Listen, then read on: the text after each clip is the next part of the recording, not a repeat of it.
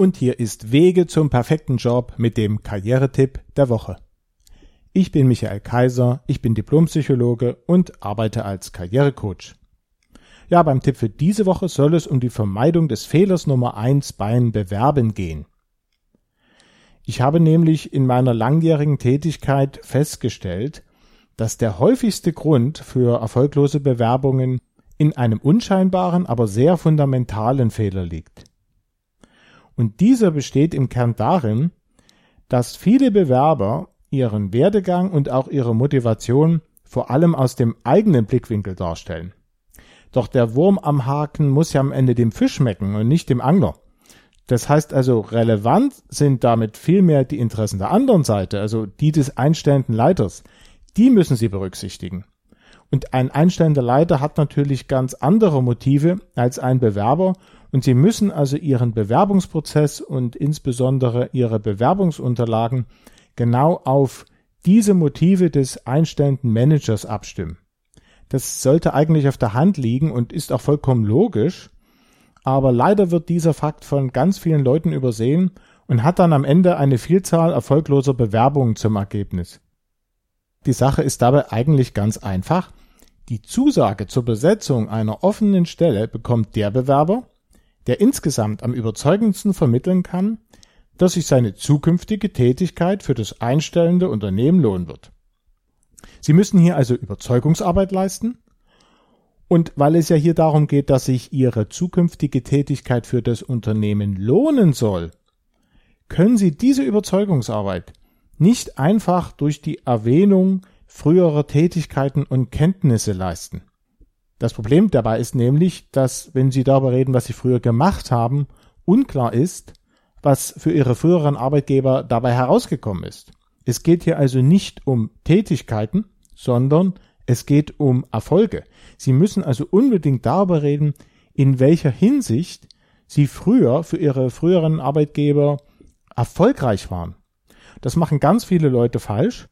Und leider ist auch der Begriff des Lebenslaufdokumentes an dieser Stelle irreführend, denn er legt ja nahe, dass sie über ihr früheres Leben, über das, was sie erlebt haben, das, was sie gemacht haben, sprechen sollen. Und diese Sachen sind im Rahmen eines Bewerbungsprozesses weitestgehend irrelevant. Interessant ist, was sie für frühere Auftraggeber bzw. Arbeitgeber erreicht haben. Das heißt also, sie müssen mit den Erfolgen aus der Vergangenheit argumentieren und deutlich zu machen, dass jemand wie Sie, der regelmäßig in der Vergangenheit erfolgreich war, logischerweise dann auch in der Zukunft wieder erfolgreich sein wird. Selbstverständlich ist es nicht falsch, ihre früheren Tätigkeiten zu erwähnen. Man muss sich ja auch etwas darunter vorstellen können, wo sie waren und was ihr Arbeitsgegenstand war und so weiter. Aber der eigentliche Fokus, das heißt also die eigentliche Überzeugungsarbeit, leisten sie am Ende mit der Darstellung relevanter Erfolge.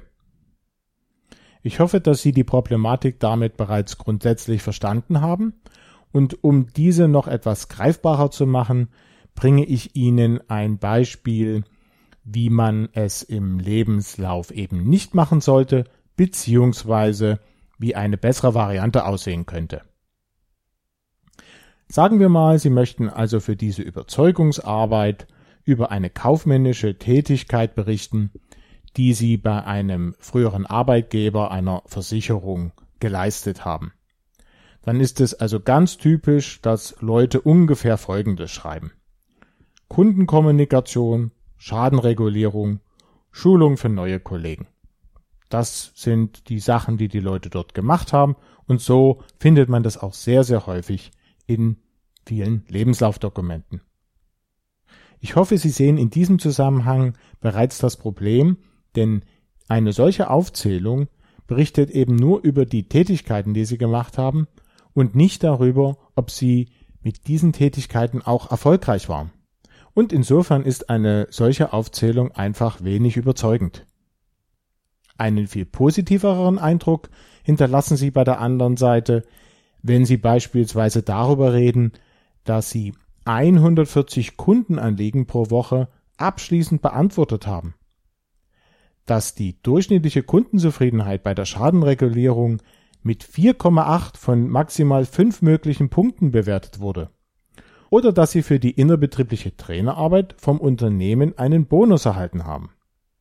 Das sind also genau dieselben Sachverhalte, aber bei der zweiten Variante wird klar, Sie haben diese Sachen nicht nur gemacht, sondern Sie waren damit auch für das Unternehmen erfolgreich. Es ist also etwas Positives dabei herausgekommen. Und genau darum geht es. Das ist es, was Sie unbedingt erreichen müssen. Und damit empfehle ich Ihnen zu Beginn Ihres nächsten Bewerbungsprozesses zuerst einmal genau zu prüfen, inwieweit Ihnen dieser Fehler in der Vergangenheit nicht auch ansatzweise unterlaufen ist und inwieweit Sie auch nur mit Tätigkeiten und eben weniger mit Erfolgen argumentiert haben. Und dann können Sie das ja für die Zukunft anders machen und Ihre Bewerbungschancen damit drastisch steigern. Selbstverständlich ist zu diesem Thema der Überzeugungsarbeit auf der Basis von früheren Erfolgen noch eine ganze Menge mehr zu sagen. Und wenn Sie daran interessiert sind, dann finden Sie viele weiterführende Informationen in meinem kostenlosen Online-Ratgeber Richtig bewerben, den Sie im Internet unter der Adresse richtig-bewerben.net aufrufen können.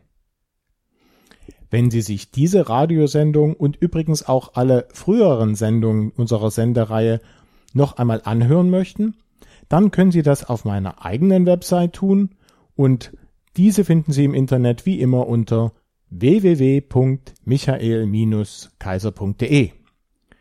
Das können Sie ansonsten auch auf YouTube tun und wenn Sie schon einmal da sind, dann freue ich mich natürlich immer über einen Daumen hoch unter dem jeweiligen Beitrag. Und damit wünsche ich Ihnen ganz viel Erfolg bei der Umsetzung Ihrer beruflichen Pläne und sage Tschüss, bis zum nächsten Mal.